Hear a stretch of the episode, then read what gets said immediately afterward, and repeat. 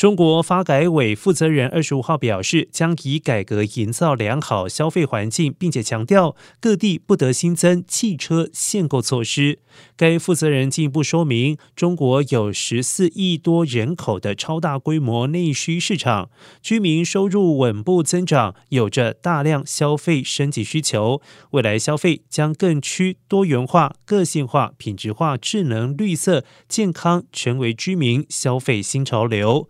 负责人透露，下一步发改委将会同有关部门，按照意见部署要求，瞄准居民消费个性化、多元化的结构升级趋势，聚焦消费领域痛点、难点、堵点以及体制机制障碍，重点做好各方面的工作。